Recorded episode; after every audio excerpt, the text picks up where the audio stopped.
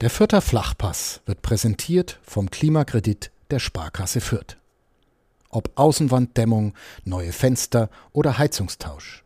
Sanieren Sie Ihre Immobilie einfach und günstig, ohne Grundschuldeintrag bis 50.000 Euro. Denn Sanieren hilft Energiesparen. Der Klimakredit der Sparkasse Fürth. Puh, Chris, das war mal eine unnötige Niederlage, oder? Ja, die extreme Heimstecke gegen ein eine doch dann ja formschwache und ersatzgeschwächte Hertaner Mannschaft zu verlieren, das tut schon sehr weh. Ja, also extrem bieder, kann man fast sagen, Außenseiter-Fußball, den die Hertha da gespielt hat. Paul Dada hat nach dem Spiel gesagt, äh, so ungefähr, er hat äh, Wiesbaden und die Hertha für das Kleeblatt verglichen. Ein ganz wilder Vergleich, aber er hat auf jeden Fall seine Hertha auf eine Stelle mit Wiesbaden, äh, auf eine Ebene mit Wiesbaden gelegt, was jetzt auch nicht ganz dem Selbstverständnis der Berliner wahrscheinlich entspricht. Aber man kann mit Außenseiter-Fußball mit wenig Ballbesitz, mit zwei Standardtoren einfach in Fürth gewinnen. Das ist eine bittere Erkenntnis. Ja, das tut schon weh. Also auch, wie gesagt, die Art und Weise, auch die eigene Leistung der Fürther Mannschaft wirft dann schon ein paar Fragen auf, dass man das jetzt auch, auch wenn man da gar nicht zu weit wegblicken möchte, aber vor dem nächsten wichtigen Heimspiel da so eine Leistung dann zeigt und auch seine, sein Selbstverständnis vielleicht schon, vielleicht bisschen anfängt zu verlieren, muss man schauen, wie es weitergeht. Ja, es war vor allem auch bitter, diese Niederlage mit Blick auf die Ergebnisse der Konkurrenz. Angeblich schaut in Fürth ja niemand auf die Tabelle und jeder schaut nur von Spiel zu Spiel. Aber es wäre sehr viel machbar gewesen an diesem Spieltag. Also der HSV hat zum zweiten Mal in Folge vier Gegentore zu Hause kassiert, hat 3 zu 4 gegen Hannover verloren. Spoiler, die dafür halt dann jetzt auch mit oben rangerückt sind. Der FC St. Pauli hat erstmals verloren. Düsseldorf hat nur 1-1 gegen Elversberg gespielt. Tja, das Lippert hätte Erst dachte man auf Rang 2, aber Kiel hat dann auch gewonnen noch gegen Schalke, aber auf Rang 3 immerhin wieder springen können, am HSV vorbei. Und sich auch ein bisschen distanzieren können von Hannover und Paderborn, die jetzt nämlich nur noch einen Punkt hinter dem Kleeblatt stehen in der Tabelle. Also es ist, das fällt sehr eng zusammengerückt. Es sind nur noch drei Punkte auf Platz 7 plötzlich. So, hätte man gedacht vor einigen Tagen, als wir noch so gesprochen haben, dass man jetzt ja schon ein bisschen Polster hat, aber gut, mit zwei Niederlagen geht es schnell. Tja, was machen wir jetzt mit dem Kleeblatt, Chris? Hm einen lauten Wecker stellen, dass sie alle auf, wieder aufwachen. Auf Besserung hoffen und schauen, dass man mal wieder ordentlich Tor trifft. Weil ich fand dann trotzdem, okay, es waren vielleicht dann erst zum Ende, aber die Chancen waren dann natürlich da. Man hat auch genügend Aktionen im gegnerischen 16er, aber ja, über weite Phasen des Spiels war das dann schon, boah, schon auch arg wenig. Auch, wie gesagt, gerade dafür, dass die Hertha ja auch dem Vernehmen nach, was man so gehört hat, auch paar, ja, einige Spieler gekränkelt haben, nicht so 100% fit waren die Woche über. Man hatte ein, oder in dem Spiel gab es einen Fabian Rehse, der überhaupt nicht, also körperlich glaube ich nicht wirklich auf der Höhe ist. Da muss man auch schauen, wie der das weiterhin verkraftet, also für seinen persönlichen Weg. Mal schauen, es war dann doch eine hohe Belastung auch, die an dem Spiel dann doch schon wieder gegangen ist, aber ja, ein Fabian Rehse, der nicht wirklich funktioniert hat und ja, wenn man das auch ein bisschen mitbekommt und hört, so aus Berlin, die Hertha ist ja normalerweise wirklich absolut abhängig von Fabian Reese und von seiner Leistung. Und ja, wenn man dann bedenkt, dass Fabian Reese keine gute Leistung gebracht hat und man dann trotzdem zu Hause gegen die Hertha verliert, jetzt zweimal gegen die Hertha verloren hat, die dann doch eine eher ja, bescheidene Runde spielt, das sieht schon nicht so gut aus. Ja, das sieht nicht gut aus und wir müssen wahrscheinlich deswegen auch nochmal etwas tiefgründiger auf dieses Spiel blicken. Und das werden wir natürlich machen in dieser 166. Folge des Vierter Flachbass, auch über einige andere Dinge, die noch wichtig waren an diesem Spieltag. Aber wie ihr das gewohnt seid, werden wir das alles tun nach einer kurzen Unterbrechung. Bis gleich. Vierter Flachpass, der Kleeblatt-Podcast des Verlags Nürnberger Presse. Und damit herzlich willkommen zur schon angesprochenen 166. Folge des Vierter Flachpass. Wie in jeder Woche mit meiner Wenigkeit Michael Fischer und mit Chris Sehm, dessen Stimme ihr gerade auch schon ausführlichst gehört Servus, Hallo Chris. Wir haben es gerade schon angesprochen, es war die zweite Niederlage in Folge fürs Kleeblatt. Waren wir da vielleicht etwas zu voreilig mit unserer These im Podcast, dass niemand es wagen würde, das Kleeblatt zu schlagen? Jetzt hat schon die zweite Mannschaft gewagt und irgendwie wirkt das Kleeblatt auch gar nicht mal so unschlagbar wie in den vergangenen Wochen. Nee, leider nicht. Also gerade auch, dass es jetzt zu Hause so kam, boah, mit zwei Standard gegen Toren, weiß ich nicht, was da wirklich das Problem war, weil gerade wenn ich mich an die Anfangsminuten erinnere, da kam man eigentlich, oder da hat man dann gesehen, wer die Heimmacht ist und wer dann doch eher Probleme hat bis jetzt. Also fand ich zumindest so vom, vom Gefühl her waren die allerersten Minuten schon wirklich sehr, sehr gut. Gutes Gegenpressing, gute Aggressivität. Ich weiß ja, größere Chance nicht wirklich, aber es gab die erste von Amino 7 man kam halt so raus, ja, wie man wie man sich das wünscht. Ja. Ähnlich vielleicht ja, wie es Pauli dann St. Pauli zu Hause gemacht hat, die da auch wirklich sehr sehr ordentlich rauskamen. Gut, auch mit wenig gegen mehr des Kleeblatts, aber ja, man hat es nicht geschafft, dann so die letzte Torgefahr zu entwickeln. Und das ist dann graduell so ein bisschen abgeebbt und hat dann natürlich den ersten großen Schlag dann im Endeffekt mit diesem äh, Gegentor, mit dem ersten Gegentor erfahren, das dann zurückgenommen wurde.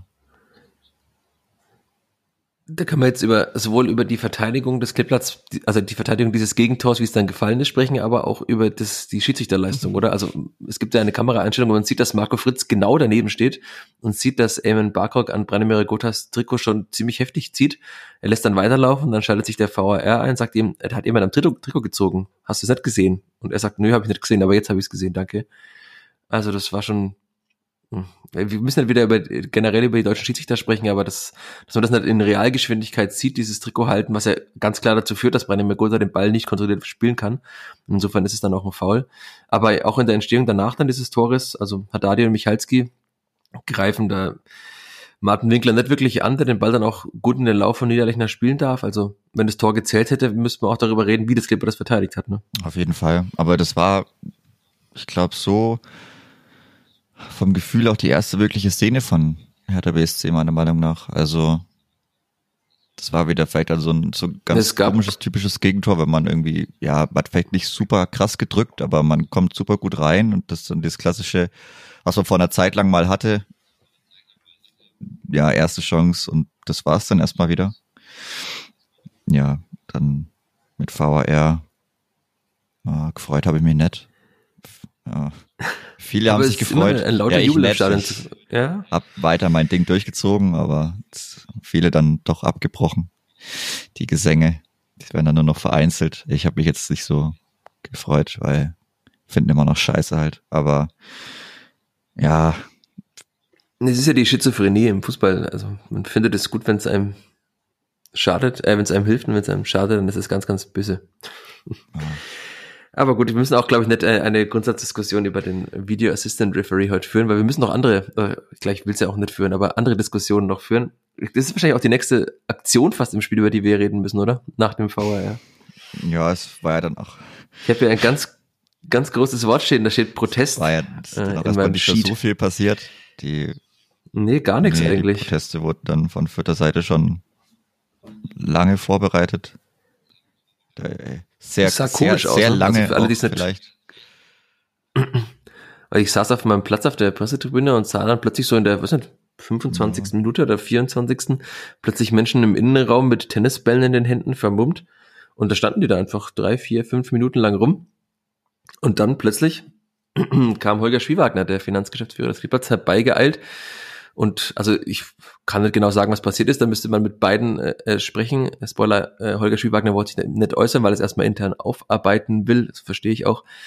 Aber auf jeden Fall gab es eine kurze verbale und leichte körperliche Auseinandersetzung auch, aber ich würde mal, also von meinem ersten Gedächtnis, Gedächtnisprotokoll anfertigen, müsste sagen, dass er zum ersten Menschen, der da stand mit Tennisbällen in den Händen, sagt, was soll denn das? Und ihn leicht wegschubst und dann wird aber auch Schwiewagner zurückgeschubst. Also der Transparenz halber würde ich das auch gerne mal so hier offen äh, kundtun. Und ähm, dann hat sich ein, ein Handgemenge entwickelt, ein kurzes, dann kamen Ordner und weitere Fans und Vereinsmitarbeiter.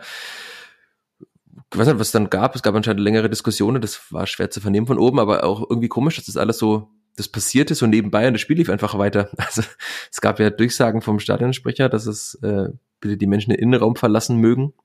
Und das Spiel lief aber einfach weiter. Also ganz komisches Bild. Weiß nicht, wie hast du das wahrgenommen aus dem Blog? Hast du es überhaupt so wahrgenommen? Ja, es war nicht so weit, also es war jetzt nicht vor uns direkt, aber es müsste dann oh, mindestens vielleicht so Mitte, Ende Block 3 Richtung Block 2 gewesen sein. Ja, genau. Also deswegen ja. habe ich es schon auch relativ gut wahrgenommen und dann, ja, die, ich sag mal, dann größere Auseinandersetzung oder das größte, ja, als dann noch mehr Leute kamen, Ja, das Knäuel. hat sich dann irgendwie, ist ja klar, weil die Leute doch eher von, von links kamen, von Mitte der Nordtribüne, hat sich immer mehr so vor unsere Augen verlagert vielleicht, aber ja, ganz, ganz komische Szene auch, passte wie bisschen zu diesen meist nicht verrückten Geschehnissen auch rund um die Proteste und ja, irgendwie vielleicht komischen Umgang damit. Ordnet sich da ein bisschen damit, damit ein. Aber ich glaube, es hat außerhalb des Stadions eigentlich wahrscheinlich gar keiner mitbekommen. Wenn sie überhaupt im Stadion haben es locker auch nicht alle mitbekommen. Also auch ein bisschen interess ist sehr interessant. Ich denke, es hat, glaube ich, keiner aufgenommen. Also ich habe zumindest im Nachgang noch nichts gesehen. Auch sonst in den Berichten nichts mitbekommen darüber. Also.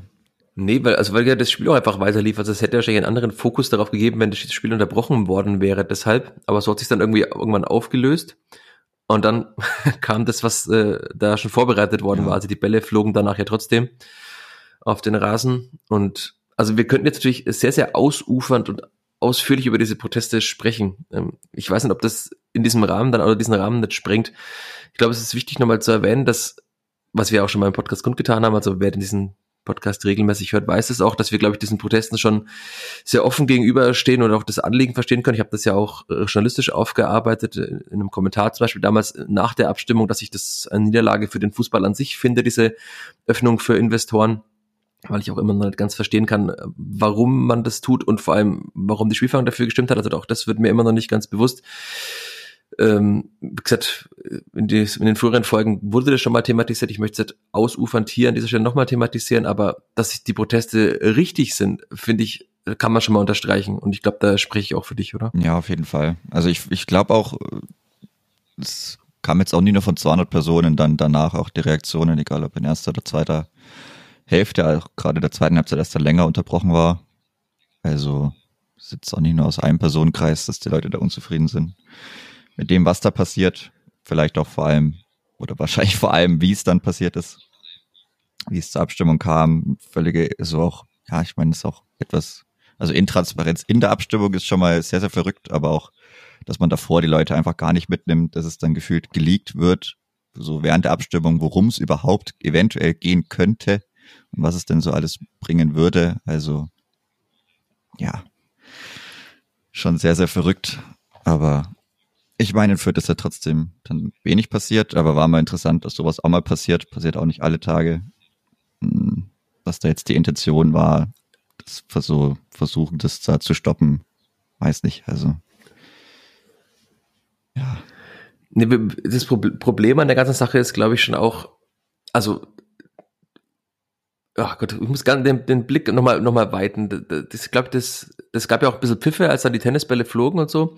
Und natürlich ist es so, dass dieser Protest nervt. Und wenn man, ja, aber das ist ja eigentlich so das Wesen des Protests, dass, dass er nervt, dass er halt einfach den gewohnten Ablauf stört, dass er irgendwie die Menschen halt aus dem reißt, was sie gerade tun. Das ist ja bei, bei den Protesten auf der, oh Gott, ich, ich mag dieses Wort nicht, deswegen sage ich der letzten Generation. Ich möchte diesen Bildzeitungsframe äh, Klimakleber nicht benutzen. Aber da war das ja auch so. Also klar, da kann man darüber streiten, ob das sinnvoll ist, sich auf die Straße zu kleben für den Klimaschutz, weil das ja erstmal keine kausalen Zusammenhang hat.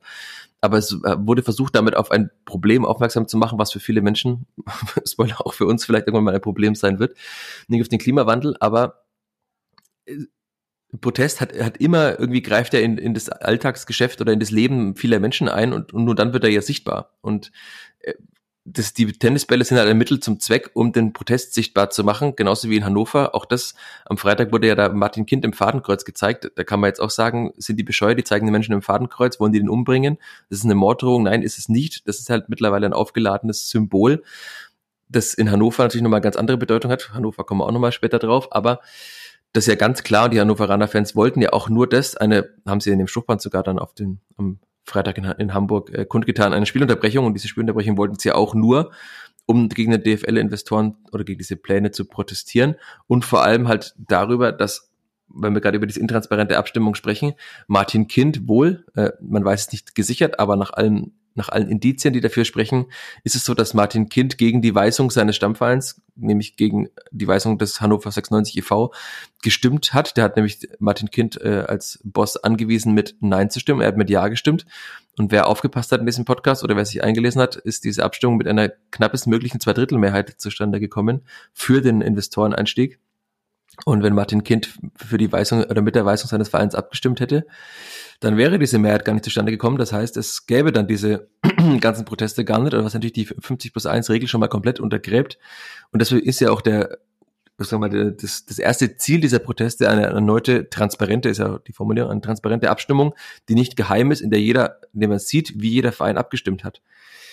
Jetzt kann man sagen, es ist Demokratie, da gibt es Wahlen, die sind so abgelaufen und da hat man das zu akzeptieren. Hm, auch das hat natürlich wieder einen Haken, weil es gab ja schon mal eine Wahl, da hat einem das Ergebnis nicht gepasst, da hat man ein bisschen an, an den Inhalten geschraubt und hat nochmal intransparent abgestimmt, nämlich äh, geheim. Und dann hat das Ergebnis gepasst und jetzt muss es dann auf einmal passen, so das Ergebnis. Also viele, viele Probleme, wie, wie ihr seht. Jetzt habe ich schon wieder sehr lange geredet, obwohl ich gar nicht so tiefgründig über dieses Thema reden wollte. Wer die Beweggründe vielleicht dahinter verstehen will, dem seien einfach die ganzen Stellungnahmen der verschiedenen Fanorganisationen. Das sind ja nicht nur die Fanszene in Deutschland, in denen vor allem die Ultragruppen organisiert sind, sondern auch unsere Kurve, zum Beispiel, wo die Sportfreunde Ronov organisiert sind. Die haben auch eine Stellungnahme dazu rausgebracht. Also da gibt's sehr, sehr viele auch kluge Formulierungen dazu, die, in denen man, glaube ich, dann, wenn man die liest, ganz gut versteht, was da viele Menschen umtreibt und dass es da eben nicht darum geht, irgendwem zu schaden oder dann jetzt dann mit den Protesten irgendwie, also oder quasi dem, dem Verein bewusst zu schaden, weil man Tennisbälle auf dem Platz wirft, sondern die Menschen eint halt die Sorge um die Zukunft des Fußballs. Auch da kann man jetzt dann wieder sagen, ja, man hat sehr viel hingenommen, die Spiele sind schon zerstückelt, aber vielleicht ist jetzt einfach auch mal ein Punkt erreicht, die viel zitierten roten Linien von der DFL, vielleicht sind die jetzt auch mal erreicht und man sollte jetzt einfach keinen Schritt mehr weitergehen. Alexander Zornig hat ja in der PK auf meine Nachfrage hin auch was dazu gesagt zu den Protesten, dass er es generell auch nachvollziehen kann, dass man aber im Profisport natürlich auch sich generell weiterentwickeln muss. Ähm, das kann man ja sogar verstehen. Also es ist halt immer noch äh, Sport im Kapitalismus, der funktioniert so aber man muss ihn ja nicht, vielleicht nicht so weit weiterentwickeln, dass äh, er sein Herz und seine Seele verliert und damit auch äh, die Menschen, die ihn vielleicht lieben, komplett noch verliert. Und auch in Fürth, ich habe es glaube ich schon oft kundgetan, es ist bekannt, dass äh, ich erstmal große Sympathie für die Fürther Fanszene hege und deswegen ist es vielleicht auch einfach mal ein Gedankenspiel, was wäre denn im Rundhof los, wenn es äh, keine aktive Fanszene mehr gäbe? Also auch da gibt es Menschen, die mir zugetragen haben, dass ihnen das zu viele Aktionen sind, die dem Verein schaden in den letzten Wochen, Monaten, Jahren. Ja, man kann über vieles diskutieren, aber also so in, in Gänze, was die der Fanszene für diesen Verein erreicht hat, wie sie ihn jede Woche wieder positiv darstellt, äh, schwieriges Thema. Auch das könnten wir jetzt sehr ausufernd diskutieren, können und müssen wir jetzt an der Stelle nicht weiter vertiefen. Aber boah, Chris, jetzt habe ich sehr lange geredet, obwohl ich gar nicht so lange reden wollte. Willst du noch was hinzufügen? Ah, ich weiß nicht. Ich glaube, es ist ein schwieriges Thema, aber auch in der öffentlichen Darstellung. Also ich weiß nicht, ich glaube, Sky braucht man dazu eher nicht anschauen. Das ist maximal. Ja, aber ist auch verständlich, oder? Ja, also, ich meine, was sollen sie halt sagen? Also Ice Sky, die dann wahrscheinlich auch also Sky ist halt Teil ja. dieses Fußballgeschäfts und deswegen natürlich werden sie da jetzt nicht extrem investorenkritisch sein, weil es geht halt auch einfach um ihre Zukunft und natürlich, wenn man als Reporter bei Sky arbeitet, sollte man trotzdem einen gewissen journalistischen Anspruch haben. Es gibt ja auch manche Kollegen bei Sky, die das tun, die die Proteste dann auch einordnen und erklären, worum es den Menschen geht. Aber einfach nur zu sagen, diese Idioten, das wollen wir nicht sehen, wird dem Ganzen, glaube ich, nicht wirklich gerecht. Und das ist ja das Problem auch, dass ja trotzdem noch sehr viele Menschen äh, den Sport über das Fernsehgerät äh, konsumieren oder zumindest über das Tablet oder wie auch immer oder über das Smartphone. Und die halt so gar nicht mitzunehmen und sie, sie gar nicht aufzuklären, was der Grund dieser Proteste ist, auch in Hannover, warum da vielleicht Martin Kind gezeigt wird. Also ob man jetzt durchstreicht, ob es klüger gewesen wäre, als ihn im Fadenkreuz zu zeigen, darüber kann man natürlich debattieren. Das sind Fragen des guten Geschmacks und das muss man nicht gut finden. Aber wie ich gerade schon sagte, das ist ein seit vielen Jahren aufgeladenes Symbol. Da geht es um viel mehr als um diese Abstimmung jetzt in Hannover.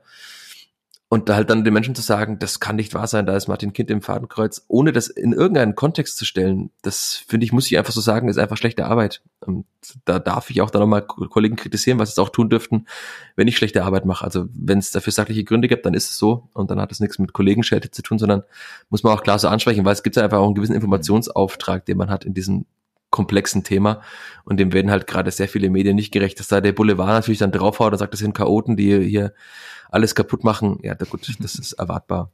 Es gibt aber auch sehr, sehr viele gute ähm, Inhalte dazu, muss man ja auch sagen, vor allem von der Sportschau von Khaled Nahar, habe ich schon oft jetzt erwähnt an dieser Stelle.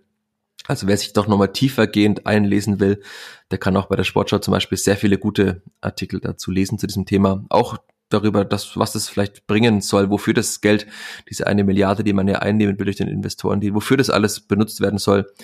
Hm. Ob da alles so sinnvoll ist, auch das sei mal dahingestellt. Am Ende führt sich alles wahrscheinlich zu einer Frage, wie soll der Fußball der Zukunft aussehen? Und also diese Frage jetzt zu diskutieren und über dieses Spiel des Kleeblatts gegen die Hertha. Ich glaube, dann müssten wir den Podcast bis zum nächsten Spiel in Hannover aufnehmen und das will dann wahrscheinlich keiner hören. Deswegen. Also es liegen alle Karten auf dem Tisch, jeder kann nachvollziehen, worum es bei diesen Protesten geht. Man kann über die Form immer streiten, aber inhaltlich, glaube ich, kann man da sehr vieles nachvollziehen. Und wenn man sich mal selber als Fan auch, also die meisten, die diesen Podcast hören, werden ja Fans des Cliplatz sein, mal hinterfragt, dann sind es auch viele Dinge, die einen selbst beschäftigen. Also vielleicht das Clipper wird jetzt nicht das Topspiel sein, das in, irgendwann in Dubai ausgetragen wird. Aber wenn halt der Fußball immer weiter ausgehöhlt wird, kann einem das, glaube ich, nicht gefallen. Deswegen bildet euch als kleiner Auftrag. Wir haben versucht, uns einen kleinen Beitrag zu leisten dazu, aber muss man schon auch ein bisschen sich selbst noch bilden bei diesem Thema. Soweit es möglich ist. Ja, die Unterbrechung? Soweit es möglich ist. Es gibt ja, das ist ja auch eben das Problem, dass es eben so viele Fragezeichen gibt. Also lieber dann. Ja, man, also ich befasse mich ja beruflich damit und habe trotzdem noch viele Fragezeichen im Kopf. Also ich habe eine klare Meinung dazu, aber trotzdem gibt es ja noch viele Dinge, die, auch wenn man sich täglich damit beschäftigt, äh, noch offen sind. Deswegen ist es, ein, sag ich schon, ein sehr komplexes Thema. Wollen wir gleich noch über die Hertha-Proteste auch noch sprechen, ganz kurz, weil wir dazu aufgefordert wurden?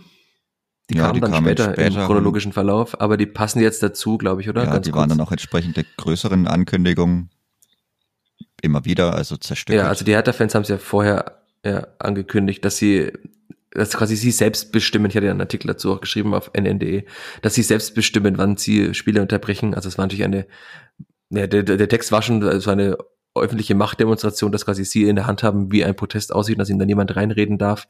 Auch da könnte man jetzt wieder viele Diskussionen führen, aber das halten wir einfach mal sachlich fest. Und dass nach dieser Ankündigung da aus dem Gästeblock auch ein enormer Protest nochmal kommen würde während des Spiels, ist, glaube ich, klar. Wir wurden ja auf Facebook, äh, hast du mir glücklicherweise nochmal vor der Aufnahme geschickt, weil ich es nicht mehr gesehen hatte, ähm, auch gebeten, darüber zu sprechen, warum die Hertha-Fans sind gerade so äh, gegen Investorenanstieg bei der DFL protestieren, wenn sie selbst doch am Tropfe eines Investors quasi äh, sinngemäß zitiert hängen. Ja, auch das ist ein äh, sehr vielschichtiges Thema. Es gab dazu von den Hertha-Fans schon mal Ver Veröffentlichungen, Verlautbarungen, dass gerade sie äh, als Verein, der quasi als Negativbeispiel für Investoren im deutschen Fußball dienen soll, eigentlich angehalten sind, ähm, noch heftiger gegen, gegen also vor diesen Problemen zu warnen und gegen äh, oder gegen den Investoreneinstieg zu wettern bei der DFL, weil man ja bei der Hertha gesehen hat mit dem Einstieg jetzt ist Triple Seven dieser ganz seltsame äh, mit dem Multiclub Ownership, auch da könnte man jetzt auch nochmal mit der Mehrfachbeteiligung an Fußballvereinen nochmal wieder in die Tiefe gehen, aber da ist dieser Investor jetzt gerade am Werk, der auch bei anderen Vereinen, unter anderem Genua zum Beispiel, am Werke ist. Also das, auch da gibt einfach in der Suchmaschine eurer Wahl Multiclub Ownership ein. Ähm, auch da gibt's viele interessante Texte dazu, da können wir auch nicht allzu sehr in die Tiefe gehen, aber das ist, davor gab's ja auch, äh, mir ist der Name gerade entfallen, wie ist der, der Hertha-Investor? Lars Windhorst. Lars Windhorst. Lars Windhorst. Ich habe mich schon wieder verdrängt gehabt. Also auch das, das Gebaren dieses Menschen, was da alles passiert ist, wie viel Geld da versenkt wurde. Also da kann man jetzt sagen, ja, die Hertha hätte vielleicht keine Lizenz bekommen. Aber ich glaube, dass man den Fans, die da jetzt gerade protestieren, nicht vorwerfen kann, dass sie den bitteren Gang, den Hertha vielleicht dann in die dritte, vierte Liga hätte gehen müssen, der mitgegangen wären. Also klar gibt es in Berlin auch Menschen, die es gut fanden, wahrscheinlich, dass da ein Investor kam, aber die Menschen, die gerade protestieren, haben bestimmt nicht gejubelt, als ein Investor bei Hertha eingestiegen ist und protestieren jetzt gegen den Investoreneinstieg. Also weil das sind sehr kluge Menschen nach allem, was man liest ähm, und weiß auch über diese Fanszene. Deswegen ihnen das vorzuwerfen jetzt, dass sie quasi da mit zweierlei Maß messen, ist falsch und haben sie auch schon, also sie haben sich gegen diesen Vorwurf auch schon gewehrt und auch nachvollziehbar gewehrt. Das heißt, ähm, ja, ja. Punkt, oder? Punkt. Bevor wir noch weiter reingehen. Aber es, es gab noch mal eine spätere Unterbrechung, auf die kommen wir gleich noch mal. Aber wir können auf jeden Fall festhalten, dass diese Unterbrechung, dieser Protest, auch wenn es diese These teilweise in manchen Kommentaren gab nach dem Spiel, das Clipper jetzt nicht rausgebracht hat in der ersten Halbzeit. Also das war davor nicht gut und es war danach nicht gut. Also da war jetzt kein Bruch im Spiel, fand ich jetzt nicht, auch wenn Menschen glauben, dass es da einen Bruch gab. Ich habe den nicht gesehen. Also man kann jetzt auch nicht sagen, die Proteste waren schuld, dass das Clipper dieses Spiel verloren hat. Nee, vor allem ist ja die Unterbrechung ja auch für beide Mannschaften. Also weiß ich nicht. Ja, natürlich hilft es der Mannschaft mehr, die, also auf St. Pauli hat eine Unterbrechung dem Kleeblatt wahrscheinlich schon genutzt und dem FC St. Pauli geschadet, aber in dem Spiel hat's, glaube ich, hat, hat sie keinem geschadet und keinem genutzt. Also es war äh, ein Spiel auf eher mauem Niveau. Wurde es auch nicht mehr ja. gut in der ersten Halbzeit gerade an. Ja, einen Eckball kann man auch nach zwei Minuten Unterbrechung wahrscheinlich noch besser verteidigen. Ja, da, also da kann man auch nicht sagen, dass es an einer Schlafmützigkeit lag. Äh, 0 zu 1, 34. Minute. Ecke von Palko Dada, Kopfball von Marc Oliver Kempf. Hm. Was machen wir damit? Standardgegentor fürs Kleeblatt, nachdem die Standards lange Zeit eine Stärke, also die Standardverteidigung lange Zeit eine Stärke war, man wenig Tore kassiert hat. Jetzt hat man im Testspiel gegen Ingolstadt in der Winterpause schon eins kassiert, jetzt schon wieder, später nochmal eines. Also irgendwie auch da bröckelt ein bisschen was, ne? Ja, ganz, ganz komisch. Also ist, glaube ich, nicht wirklich zu erklären, weil es jetzt auch ja personell keine großen Veränderungen gibt oder gab, die das jetzt irgendwie zumindest ein Erklärungsansatz sein könnten. Also da liegt es ganz klar im individuellen Verhalten wahrscheinlich. Ja, aber also so äh, die Art und Weise, da das erste Gegentor zu verteidigen, war schon sehr wild, weil, also man sieht ja die klassische Aufteilung, dass man da seine vier Leute auf dem, meistens vier, glaube ich, auf der Fünf-Meter-Linie hat. Dann noch Leute davor, mhm. die ja, versuchen zu blocken und dann vielleicht etwas mehr mannorientiert noch sind. Aber ja, Marc Oliver Kempf, der konnte da ganz entspannt reinlaufen, mit Wucht hochsteigen und war dann auch, ja, dadurch, dass dann die Spielvereinigung, ich glaube sogar im schlussendlichen Moment fast sogar ein Unterzahl oder doch drei gegen zwei und unter, in Unterzahl verteidigt hat. In Ballnähe. Hm. Ja, ist weil Osama Haddadi auch ganz komisch nach außen gelaufen ja, ist. Ja, Osama Haddadi hat halt sieht man in der Wiederholung nochmal. Auf dem Konter spekuliert, aber nicht damit gerechnet, dass Mark Oliver Kempf den Ball einfach easy ins Tor reinköpft. Das ist dann vielleicht auch ein kleines Problem. Aber es sieht ja auch schon komisch aus, weil keiner richtig zum Kopfball hochsteigt, außer Mark Oliver Kempf. Der ist natürlich super macht mit seiner Technik, aber wenn man da so frei hinkommt und so ja, relativ gut frei geblockt wird, dann ist es nicht mehr wirklich schwer. Er hat er auch gut ja. gesetzt, also man kann den Kopfball dann ja auch falsch setzen, da ja. kommen wir auch nochmal im weiteren Spielverlauf drauf. Also hat er einfach auch, also er ist mit Wucht eingelaufen, wo es nicht gestoppt und hat ihn einfach gut ins Tor gesetzt. Also muss man auch mal loben, war gut gemacht von ihm, hätte man aber auch anders verteidigen Ja, können. vor allem, weil das sicherlich bekannt ist. Oder ganz sicher ein Muster ist bei Hertha, dass äh, Marco Oliver Kempf da so zu den Ecken geht. War ja auch nicht das einzige Mal, dass er da lang und wuchtig eingelaufen ist. Also kann man dann schon auch jemanden oder zwei Leute dagegen stellen, die da etwas besser blocken, besser stören und ja, war halt dann schade, dass da, wo der Ball hinkommt, im Endeffekt dann kein Vierter wirklich in den Zweikampf kommt. Ja, Maxi Dietz ist da ja dann am, am nächsten, ja, aber da steht auch noch Niederlechner neben ihm. Also Komm.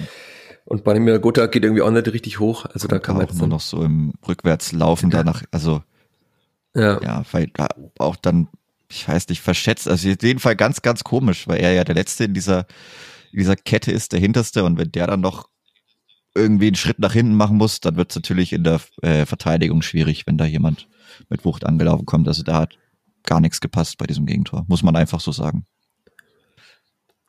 Ja, aber es ist der Fußball, da können auch Gegentore ja. mal passieren, ist nicht schlimm, wenn wenn es sie mal gibt, aber irgendwie ist danach auch nichts mehr passiert, also bis zur Pause nicht wirklich und auch nach der Pause nicht wirklich bis, also die Hertha hat ja sogar die besseren Chancen eigentlich mit Derry Sherhand, der eingewechselt worden war, wo Urbeck dann ganz gut mit dem Fuß hält, ja, und dann aus dem Nichts fasst sich Branimir Gutta ein Herz, lässt einen, einen Hatana aussteigen, so vor dem zweiten wackelt er noch ganz kurz und dann schlänzt er ins Tor und macht halt das, ich hätte es auch so geschrieben, was Unterschiedsspieler macht.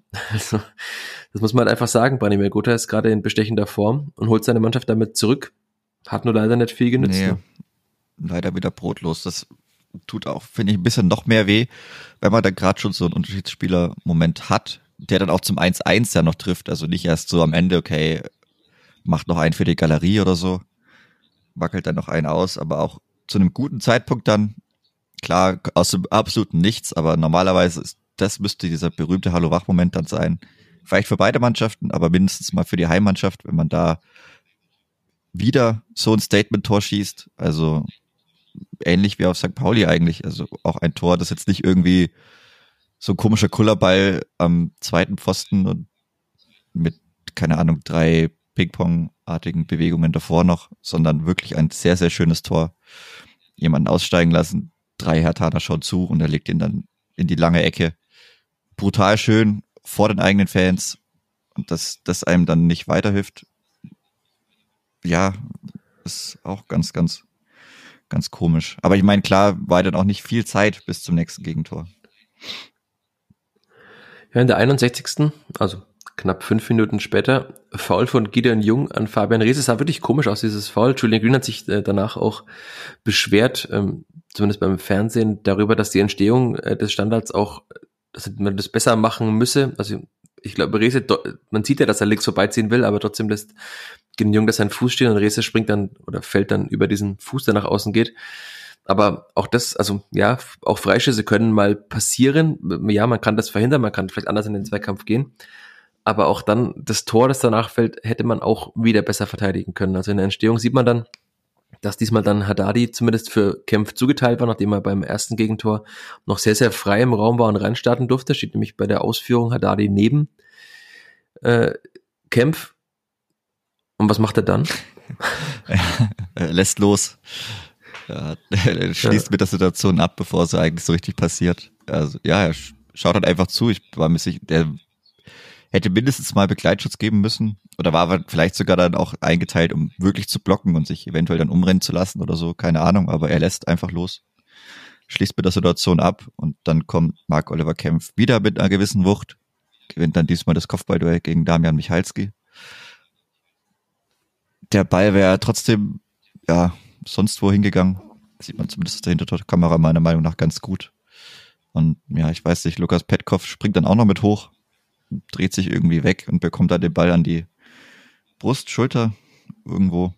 Schulter. An die Schulter ja. und der geht dann ganz knapp neben die Hand von Jonas Urbich ins eigene Tor. Also auch ganz klares Eigentor, so meiner Meinung nach, weil der Ball sonst neben das Tor gehen müsste. In der Realgeschwindigkeit hatte ich es gar nicht so gesehen, aber wenn man die Wiederholung sich öfter nochmal anschaut, dann sieht man schon, dass also die Flugbahn des Balles geht Richtung des Pfostens oder am Pfosten ja. vorbei.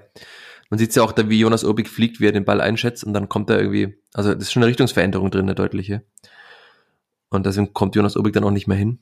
Die Frage ist, ob er an einen anderen Ball hinkommen wäre, wenn er ins Tor gegangen wäre, weil der erste war ja auch gut gesetzt, aber wir können festhalten, dass Lukas Petkov eingewechselt äh, beim Tor und dann gleich in der ersten Akt, war der erste ja, Ballkontakt von ihm, ne? klar. ist, ist halt maximal bitter.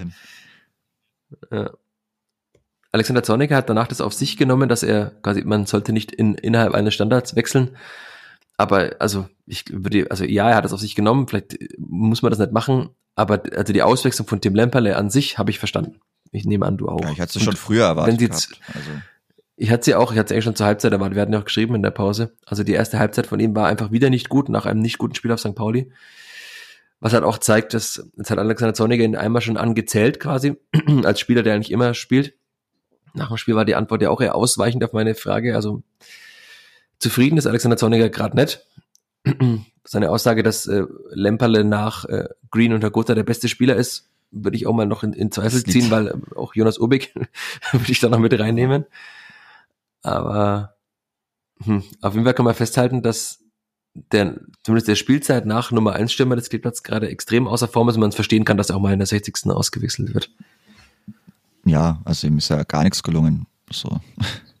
Von daher, wie gesagt, wir hatten ja beide erwartet, dass er in der Halbzeit schon raus muss und ja, es ja, ist natürlich unglücklich, wenn man dann so wechselt und im ersten Ballkontakt so ein verwirrendes Gegentor passiert, aber es sah alles sehr, sehr komisch aus. Ich bin immer noch der Meinung, der geht dann daneben, aber ja, viel Pech. Jetzt muss man halt wieder schauen, so. Mendozi war gut in Form, hat jetzt ja schon wieder was probiert, gleich am Anfang guten Abschluss gehabt. Ist aber auch nicht super schwer für den Torwart. War ein schöner Schuss, aber leider zu unplatziert. Ansonsten dann schon auch, ja, viel probiert, aber öfter mal auf fest gedribbelt und nicht wirklich dann durchgekommen. Aber man muss dann schon schauen. Also für Tim Lemperle, er hat jetzt, er spielt und spielt und spielt, er hat seine Minuten. Dafür kommen halt immer noch zu wenig Scorer bei rum. Also gerade für, für einen Stürmer, der dann, ja, bei einer Spitzenmannschaft spielt und der Stammstürmer ist, sind vier Tore jetzt auch nicht super viel. Ja, aber er, er kommt ja meist auch gar nee. nicht mehr in die Situationen, die Tore zu erzielen. Also er hat ja einen Schuss in diesem Spiel, wo er von außen so in Richtung Strafraum zog und dann ja, aber ja auch ja. Also drei Meter gefühlt drüber geschossen hat. Das war der einzige Abschluss in diesem Spiel von ihm. Und ja, äh, auch das hatte ich schon mehrmals betont, man darf ihn nicht nur an den Toren messen, weil er halt einfach extrem viel läuft und Lücken reißt. Das ist ja der Grund, warum er ausspielt. Aber das gelingt ihm zurzeit ja auch nicht mehr so sehr. Und auch das Anlaufen ist nicht mehr, nicht mehr ganz so, sagen wir mal, Elan, Elan, voller Elan, nicht mehr ganz so schwungvoll. Vielleicht ist es auch normal bei so einem jungen Spieler, wenn er einfach 22 Spiele in Folge spielt, dass irgendwann auch mal dieses äh, schöne Fußballwort überspielt ist. Und da müsste halt jemand anderes da sein. Aber ist, ist dieser andere Mensch da im Kader, der ihn ersetzen könnte? Frage. Impact der Wechsel. Also, boah, ich meine, gut, es gab natürlich, also ein Tor ist entstanden, aber leider auf der falschen Seite. Ansonsten hat Dennis Sabeni diesmal natürlich viel mehr, also einiges an Spielzeit wieder bekommen. Kam er dann relativ In der 69. bald, genau, war ja dann auch die Unterbrechung mit Marco Meyerhöfer genau. ins Spiel. Also hat diesmal dann schon einiges an Zeit gehabt, sich wieder gar nicht zeigen können irgendwie. Also klar, so Sechs Ballkontakte hat er gehabt. Er hat mal einen vorletzten Pass gespielt. Und es waren dann Haddadi und hat ja. einen Kopfball Richtung Seiten ausgebracht, aber hm. Weng Weng, also Weng ja, Arg Weng, Weng, Weng vielleicht sogar, also boah. Also ja, laut Statistik war er ja nur 21 Minuten auf dem Spielfeld, aber es gab natürlich nochmal diese lange Nachspielzeit, das heißt, ähm, er war ja trotzdem doch mal länger dann auf dem Feld. Also. Und auch und dafür sechs Ballkontakte ja, ist schon ein bisschen in der Phase, der man dann trotzdem natürlich auch zum Schluss dann noch gedrückt hat. Also die Hertha, die hat ja dann teilweise ihre zwei Ketten plus Stürmer innerhalb der ersten 30 äh, innerhalb der ersten 30 Meter des Spielfelds, also ihres Spielfelds. So, das ist natürlich schwierig, aber war dann schon auch so, dass man durchgekommen ist, aber er irgendwie dann ja trotzdem nie in den Aktionen war. Also wie gesagt, einmal hat er den, meiner Meinung nach den vorletzten Pass gegeben, also einen Pass auf Usama Dadi, der dann reinflankt. Aber wäre dann schon auch cool, wenn er halt irgendwie mal der Ab zumindest mehr als einmal dann der Abnehmer wäre und auch mal irgendwie zu Chancen kommt. Also das erwartet man sich ja dann schon von einem Stürmer, den er einwechselt, auch jemand mit, ja, klar, fußballerischen Fähigkeiten, trotzdem einer gewissen körperlichen Präsenz. Aber Torgefahr, also das ist fast das Gegenteil, leider mittlerweile fast das Gegenteil von Torgefahr. Er kommt ja nicht mal mehr in die Situationen, hat kaum Abschlüsse, eigentlich gar nicht vielleicht jemand, ja, der mal den Ball ablegt, aber wenn ich den Stürmer einwechsel, dann darf es schon auch ein bisschen mehr sein. Tja, dafür kamen andere Spieler zu Abschlüssen nach dieser längeren Unterbrechung und nach dem Gang in die Kabine. In der Schlussphase, also dann so ab der ja, 75., 78. glaube ich, also in der 75. ging es weiter. Danach hatte Skipper genug Chancen und ich glaube, es ist auch keine kühne These zu sagen, in den vergangenen Wochen wäre einfach einer davon reingegangen und man hätte noch 2 zu 2 gespielt. Aber irgendwie, es gab dann einen Kopfball von Amino Sieb, hm. der, der, also den muss er einfach aufs ja. Tor bringen. Äh, Lukas Petkov kurz darauf, glaube vier, fünf Minuten später, auch vollkommen frei. Sagen, einer von diesen beiden Kopfbällen muss mindestens mal aufs Tor kommen. Und dann ist er aus fünf, sechs, sieben Metern wahrscheinlich auch drin, wenn man ihn gut setzt. Aus der Entfernung kann der Torhüter gar nicht viel machen. Dann gab es ja noch, noch mal eine Chance von Lukas Petkov, wo Mayhöfer eben den, also nach einer Flanke auflegt, er eigentlich völlig frei steht, den Ball nicht trifft. Dann nochmal in der Nachspielzeit den Schuss von Green, wo Petkov dann auch den Abpraller, gut, der war wahrscheinlich am schwersten zu nehmen direkt, aber auch deutlich vorbeisetzt. Also eigentlich hat Lukas Petkov kam zumindest zu diesen Chancen, aber leider hat er halt nur einmal auf der anderen Seite des Feldes getroffen.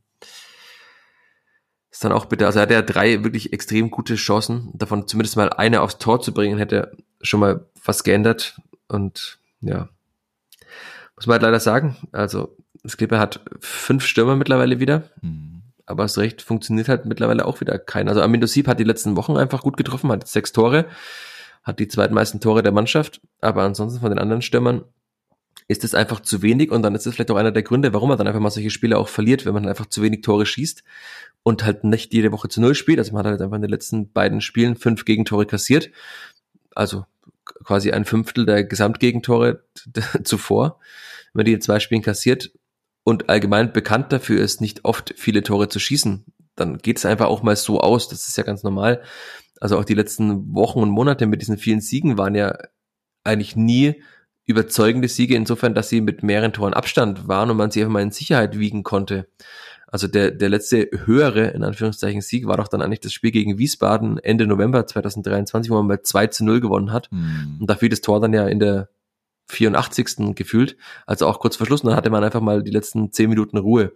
Aber ansonsten musste man ja immer bis zum Schluss zittern.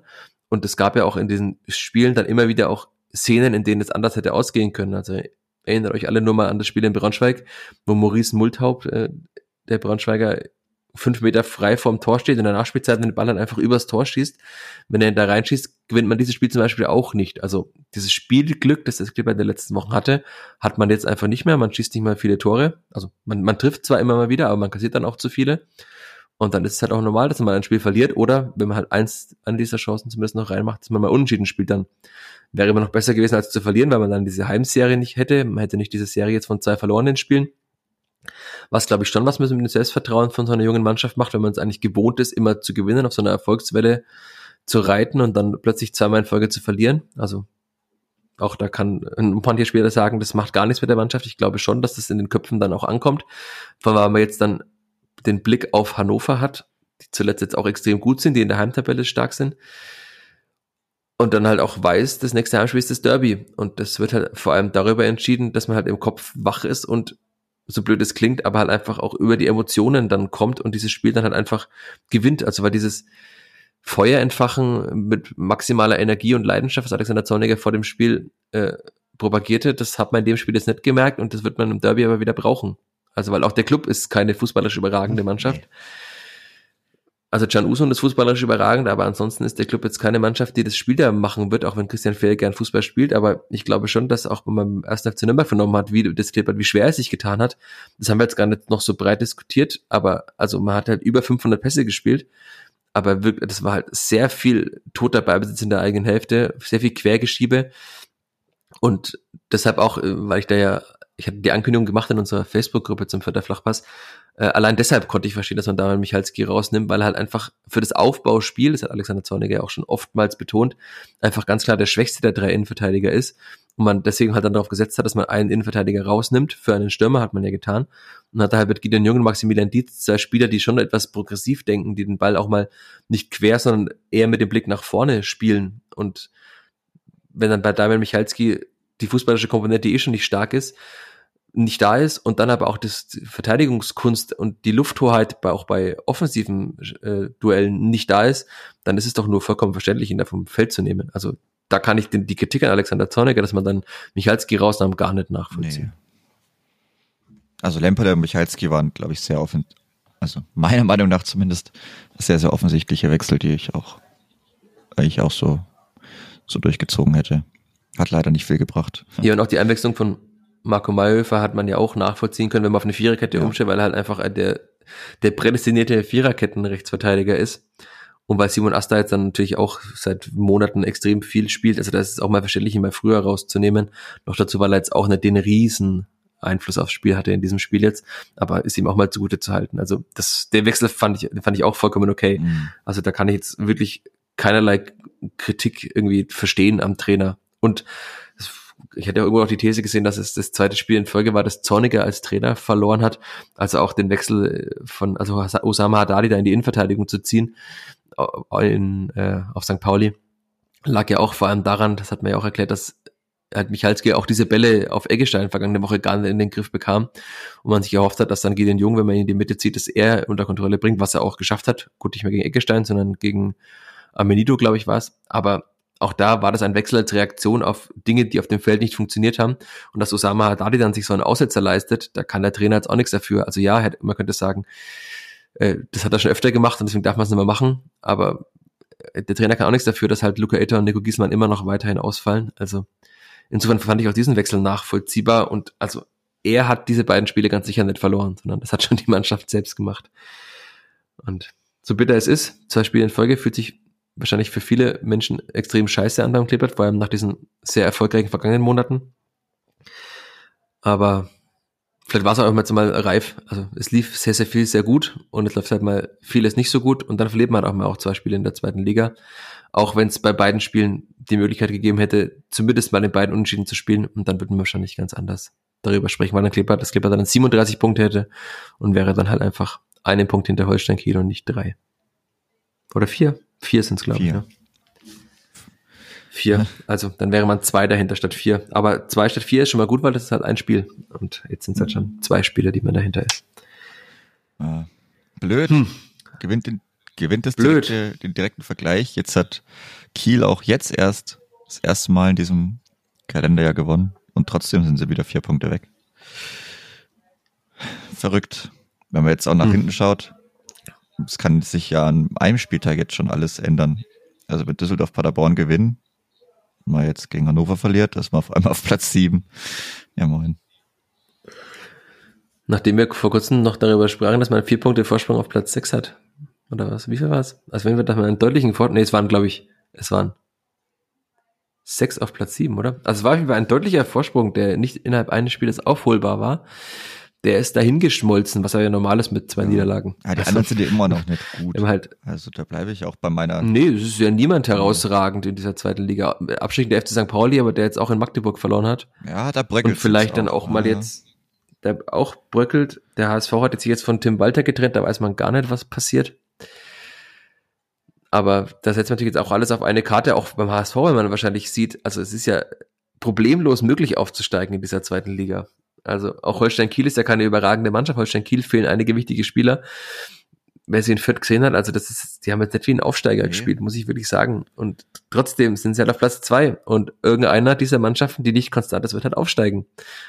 Also das, das ist einfach so. Da wird jetzt nicht die DFL sagen, nee, ihr seid alle nicht gut genug, keiner von euch darf mhm. aufsteigen, sondern zwei werden aufsteigen.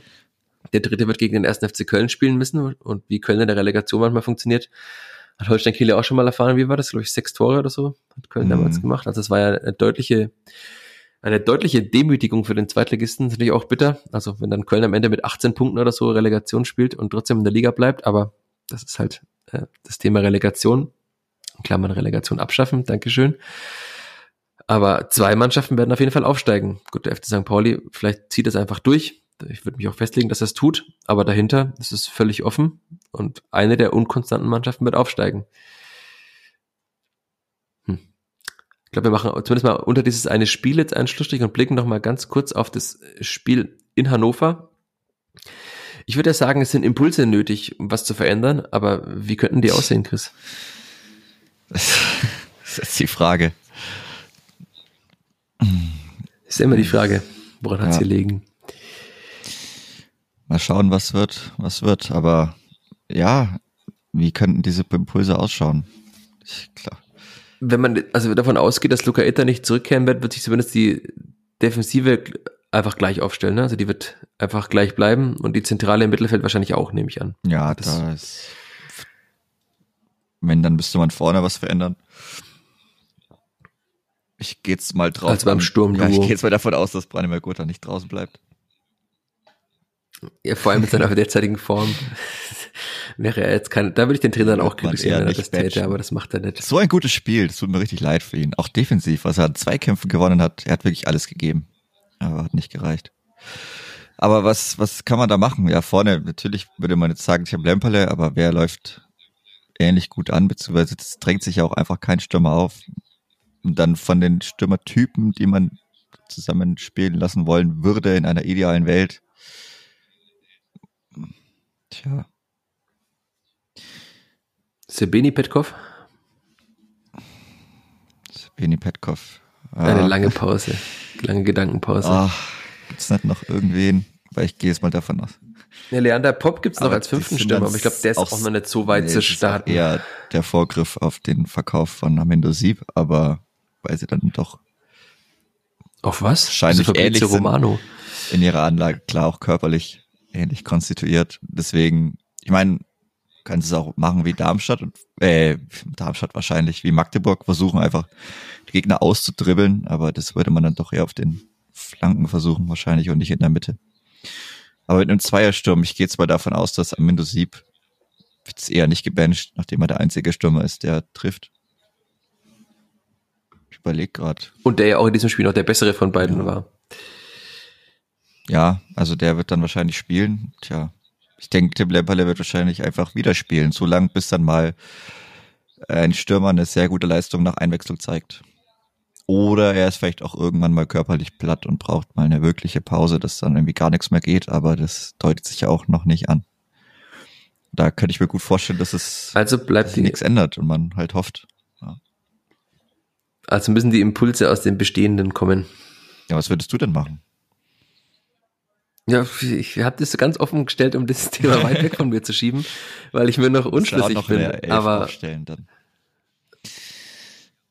Ja, auch, auch auf den Außenbahnen. Also Usama Haddadi, ja, wir haben ihn jetzt zweimal kritisiert ja, ähm, bei diesen bleibt. Gegentoren, aber insgesamt war das schon eines seiner besseren Spiele. Und also defensiv war er ansonsten in den Zweikämpfen schon stabil. Er hat gute Flanken geschlagen, die auch ankamen. Also das gab es auch schon mal anders. Er kann da nichts dafür, wenn die in der Mitte gute Flanken nicht verwerten.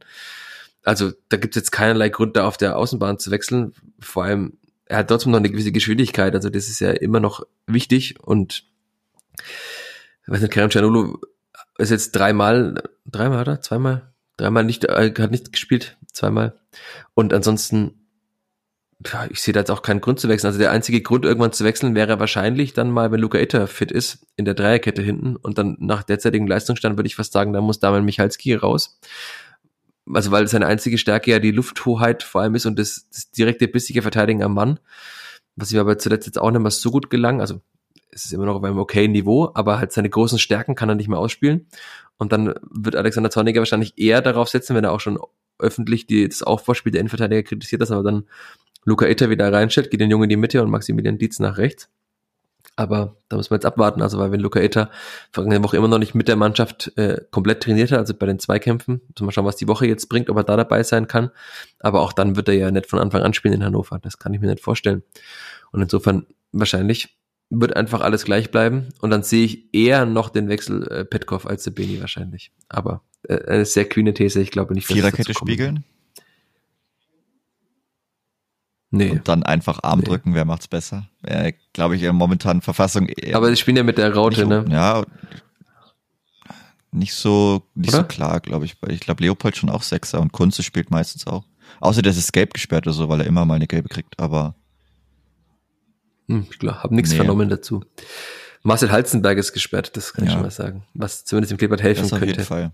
Aber Toni Leistner war auch gesperrt bei der Hertha und dafür haben dann äh, vier 18-Jährige ja, gespielt. Hat leider auch nichts gebracht. Ja, am Ende, und das hat auch nichts Aber gemacht. Aber ich glaube, die spielen es eher so ein 4-2-2-2 oder so.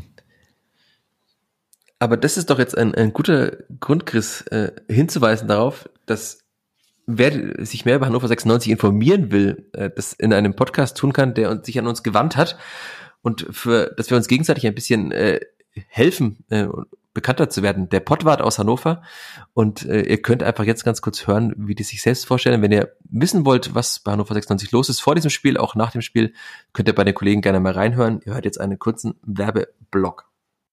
Moin aus Hannover nach Fürth.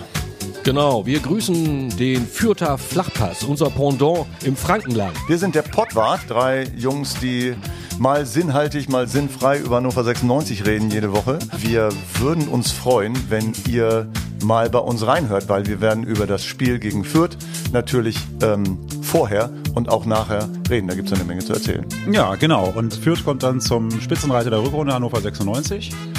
Im schönsten Stadion der Welt, natürlich. Ja, mit dem schönsten Fußball der Welt. In der schönsten Stadt der Welt, ja, genau. Und es ist tatsächlich ein Spitzenspiel und wir freuen uns drauf. Ja, aber mit Flachpass wird da nicht viel sein, glaube ich, von Hannover 96 Seite aus. Wird eher hoch und weit nach vorne. Du meinst äh, Halzenberg nicht dabei, da geht es dann eher. Ja, dann geht es dann ja? eher hoch und weit nach okay, vorne. Also. Genau. Also, wir freuen uns auf das Spiel. Hört gerne mal bei uns rein, die ganze Geschichte, das ganze Spiel aus unserer hannoverschen Sicht. Und äh, ja, vielleicht hören wir uns da diese und nächste Woche. Bis dahin, macht's gut. Grüße ins Frankenland. Bis dann.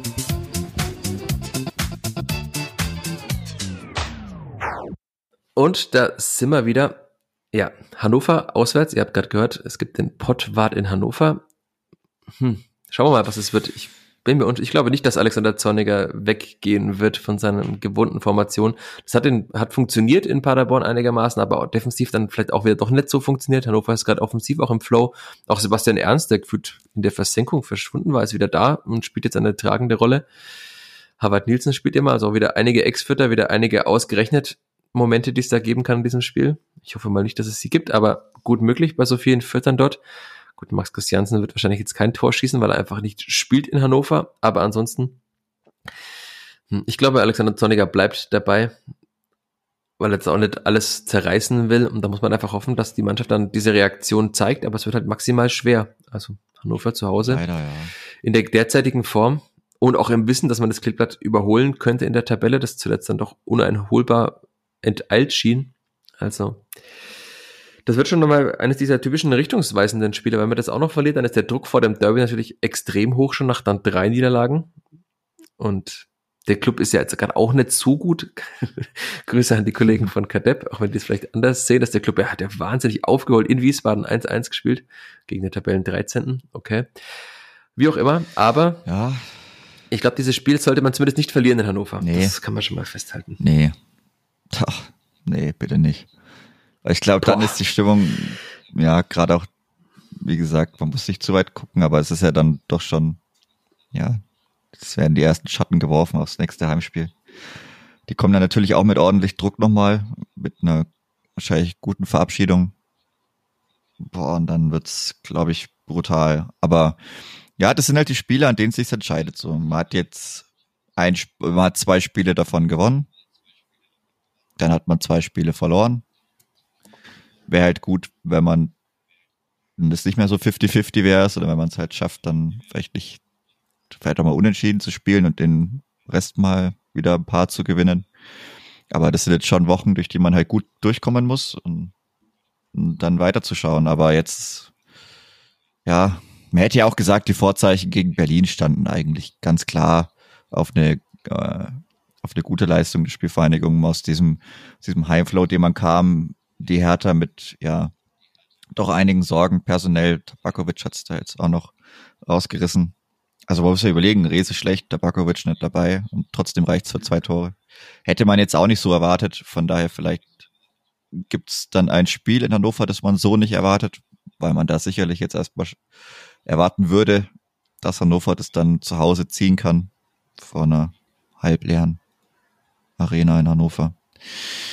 Ja, man kann eigentlich nur das Beste hoffen, dass man irgendwie wieder das stabilere Auswärtsgesicht zeigt, dass man das eigene Tor besser verteidigt, weil auch Nicolo Tresoldi, auch so ein Shooting-Star der zweiten Liga, dann, glaube ich, auch, ganz gut in Form ist momentan.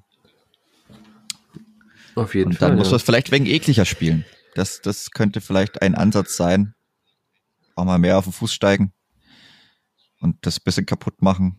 Und ja, also verlieren sollte man das Spiel vor, auch gerade vor dem Derby und auch ansonsten, also auch losgelöst vom Derby, wenn man sich auch die Tabelle anschaut, dass da nicht ganz so die Luft rausgeht, boah, sollte man nicht verlieren in Hannover.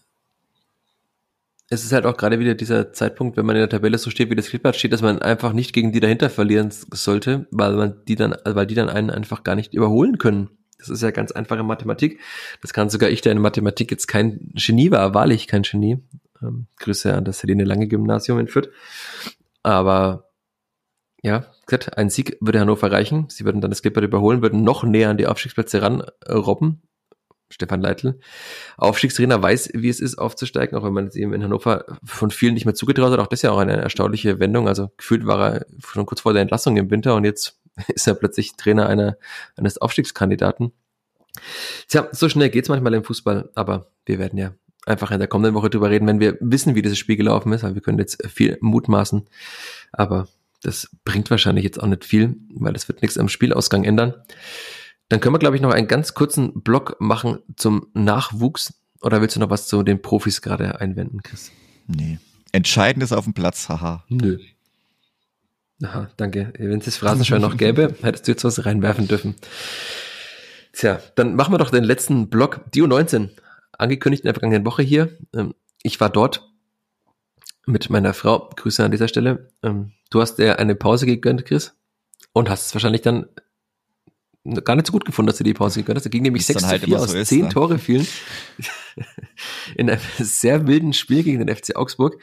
Kam etwas zu spät, weil das Spiel war auf dem Kunstrasen Spielfeld am, äh, neben der Feuerwehr und hatten etwas, einen kleinen Spaziergang in der samstäglichen Sonne, die dann doch gar nicht mehr so lange da war, geplant und dann Tja, dann fiel das 1-0, gerade als wir reinkamen, nach wenigen Minuten schon durch Lukas Nepflein. Dennis Pfaffenroth 2-0, kurz darauf Osak Bovo, Ena Mamuse, ich bin so stolz, dass ich den Namen aussprechen kann, mit dem 3-0. Ein großgewachsener Stürmer, der gefühlt zum ersten Mal in der Startelf stand. Zumindest hat er in der Hinrunde ganz selten nur gespielt. Mit dem 3-0 nach knapp 20 Minuten. Dann aber, wie es im Fußball so oft ist, 2 zu 3. Dann dachte er, okay, jetzt ist Halbzeit, ist ganz eng. Tja, und dann packt das Kleber nochmal zwei Tore aus und vor allem das zweite Tor von Dennis Pfaffenroth. Also, wenn es Highlights gäbe, würde ich euch sagen, schaut sie euch an. Das, äh, also wenn er das woanders gemacht hätte, gäbe es davon wahrscheinlich schon tausende Clips auf Insta und allen anderen sozialen Netzwerken. Also wie er mehrere Gegner aussteigen lässt, mit guten Ballbesitzen den Ball dann einfach mit rechts perfekt neben dem Pfosten setzt ins Tor. Also auch allgemein, man muss bei Dennis Pfaffenroth schon sagen, die Schusstechnik ist eine sehr, sehr gute. Vielleicht ist er ja dann einfach die Lösung. Oder er muss die Lösung sein für das Sturmproblem beim Kleeblatt. Aber auch da ist, glaube ich, der Weg noch ein weiter. Also das ist dann auch eher im Sommer. Vielleicht gibt es dann ja das, das Duo Pop-Pfaffenroth und das ist dann das maximale Dribbel-Duo der zweiten Liga. Aber hat auf jeden Fall gut gemacht in diesem Spiel. Das zweite Tor auch. Und dann nach der Pause Dennis Pfaffenroth zum dritten gegen ein doppelt so großen und doppelt so breiten Verteidiger, der eigentlich den Ball sicher hatte, hat ihm den Ball weggespitzelt und dann einen Elfmeter rausgeholt und den Elfmeter noch sicher verwandelt. Also drei Tore von Dennis Pfaffenroth. Am Ende ging es 6 zu 4 aus, was auch daran lag, dass Dennis Pfaffenroth noch vom Platz flog. Ähm, ganz unübersichtliche Situation. Der Gegner hat ihn eigentlich sehr lange gehalten. Offenbar, ähm, Grüße an einen Podcast-Hörer, der auch dort war. Offenbar hat äh, der Gegner ihn geschubst und er dann kurz zurückgeschubst und der Schiri sah nur das Schubsen von Dennis Pfaffenroth nach diesem langen Halten Tja, dann ist er mit Rot vom Platz geflogen, was irgendwie niemand so recht nachvollziehen konnte. Ist auf jeden Fall jetzt erstmal gesperrt in der U19, aber dieses Spiel, muss man schon sagen, war ein extrem gutes von ihm und man hat da jetzt auch deutlich gesehen, warum er einen Berufsvertrag bekommen hat und dass er einfach deutlich besser ist als die anderen in seinem Jahrgang. Und das ist ja das, was man dann sehen will bei so einem Spiel, dass er jemand auch deutlich herausragt. Adem Emeri hat das dann nicht getan nach seiner Einwechslung, war auch lange auf der Bank, ähm, kam dann noch in der Schlussphase rein, aber hatte dann eigentlich nur noch wenig gute Aktionen aber der ist ja noch mal ein Jahr jünger. Also da ist Dennis Pfaffenroth schon deutlich weiter und er ist ja auch schon ins Profitraining integriert. Also das, das merkt man dann einfach, dass er halt dann einfach trotzdem Tag für Tag mit auf einem ganz anderen Niveau und äh, mit erwachsenen Männern trainiert. Ja, ähm, Maximilian Mild, ein junger Innenverteidiger, hat sich schwer noch am Knie verletzt. Gute Besserung an der Stelle. Dem Vernehmen nach war es auch äh, eines seiner ersten Spiele nach einer längeren Verletzung. Also das ist natürlich extrem bitter, vor allem halt jetzt in dieser Phase, wo es halt dann schon sich entscheidet, wie sie eine, so eine Karriere verläuft. Die zweite schwere Knieverletzung. Und Jan Mottel, Torhüter, der ja auch schon einen weitergehenden Vertrag für die nächsten Jahre bekommen hat, hat sich auch an der Schulter verletzt, wurde in der ersten Halbzeit ausgewechselt nach knapp einer halben Stunde. Einiges geboten an diesem Spieltag am Kunstrasen neben der Feuerwehr, aber ich glaube, alle Beteiligten würden sich freuen, wenn sie wieder auf Rasen spielen dürfen. Also auch das mit der Verletzung sah ganz komisch aus auf diesen Kunstrasen. Das ist halt dann einfach auch ein, ein Untergrund, auf dem man verletzungsanfälliger ist, leider. Aber ähm, gute Nachrichten aus dem Nachwuchs insofern, dass Dennis Pfaffenroth auf einem guten Weg ist und dann vielleicht in einigen na, sag mal, auf absehbare Zeit eine Alternative für die zweite Bundesliga sein kann. Wäre das nicht so eine Erik Schuranov-Geschichte? Haha. Was? Ja. Aber da reicht Zeit für den Kader also wahrscheinlich nicht. Das ist das. Problem, aber ansonsten. Das ist das Problem, glaub, dann müsste jemand anders aus dem Kader rausfliegen. würde, dann wäre das einer, also, ja, so ein aus Prinzip Wechsel am Ende. Aber ansonsten weiß ich jetzt gerade auch nicht, wenn sich da keiner mehr verletzt und es keine Sperren mehr gibt, weil sich alle in Hannover geboxt haben, dann wird es wahrscheinlich schwierig. Ja, die einzige Sperre, die weiterhin droht, ist ja die von Maximilian Dietze bei oh, vier ja, gelben Karten steht. Die, oh nein. Er hat sie nicht geholt, die fünfte. Wenn er sie jetzt holt, ist er im Derby gesperrt. Was da auch wieder dazu führt, dass Luca Itter schnellstmöglich fit werden muss. Weil wenn Maxi Dietz sich jetzt die fünfte gelbe in Hannover holt, dann müsste Luca Itter im Derby schon spielen. Sonst gibt's Return auf der Viererkette. Das im Heimspiel. Naja, wie auch immer, ich glaube, wir machen jetzt dann wirklich mal einen Schlussstrich nach über einer Stunde. Wir könnten noch sehr viel reden, auch über dieses Derby, aber das machen wir, glaube ich, einfach dann in der kommenden Woche nach dem Hannover-Spiel, das dann ja auch schon am Freitag war, das dann etwas zurückliegt, wenn wir aufnehmen, auch schon länger zurückliegt. Also vielleicht wird es so einfach so, dass wir gar nicht so viel drüber reden wollen. Ich hoffe es nicht, aber wir haben ja noch, nächste Woche ist auch noch ein Podcast. Ist mein, mein Motto heute. Und dann machen wir einfach jetzt Schluss nach gut einer Stunde. Und ich sage danke dir, Chris, fürs dabei sein. Und danke an euch da draußen fürs dabei sein und fürs Input geben. Macht's gut, bleibt gesund und uns natürlich auch gewogen. Bis bald. Ciao, ciao. Ade. Mehr von uns gibt's auf nordbayern.de und nn.de.